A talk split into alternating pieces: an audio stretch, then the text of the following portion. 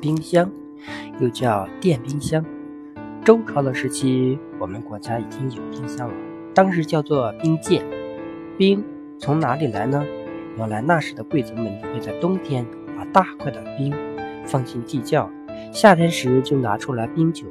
冰箱里有一个勤劳的搬运工福亮，他在零下二十九点八度时就会蒸发成为气体，同时将冰箱里的热吸收掉。这样一来，冰箱里就冷，能够储存怕化的东西。但是为了保持食品的新鲜，还是尽量不要冷冻极为好。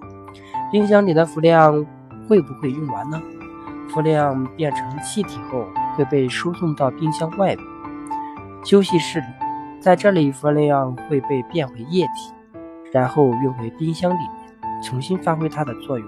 不过在氟量循环的过程中会有损耗，所以冰箱用一段时间后需要加氟量。冰箱不能斜着放吗？大家一定发现了，冰箱即使在搬运的时候也要直挺挺的出门，这是因为冰箱里的部件都很娇贵，轻微的震动都有可能造成损坏，所以搬家时也不能怠慢它。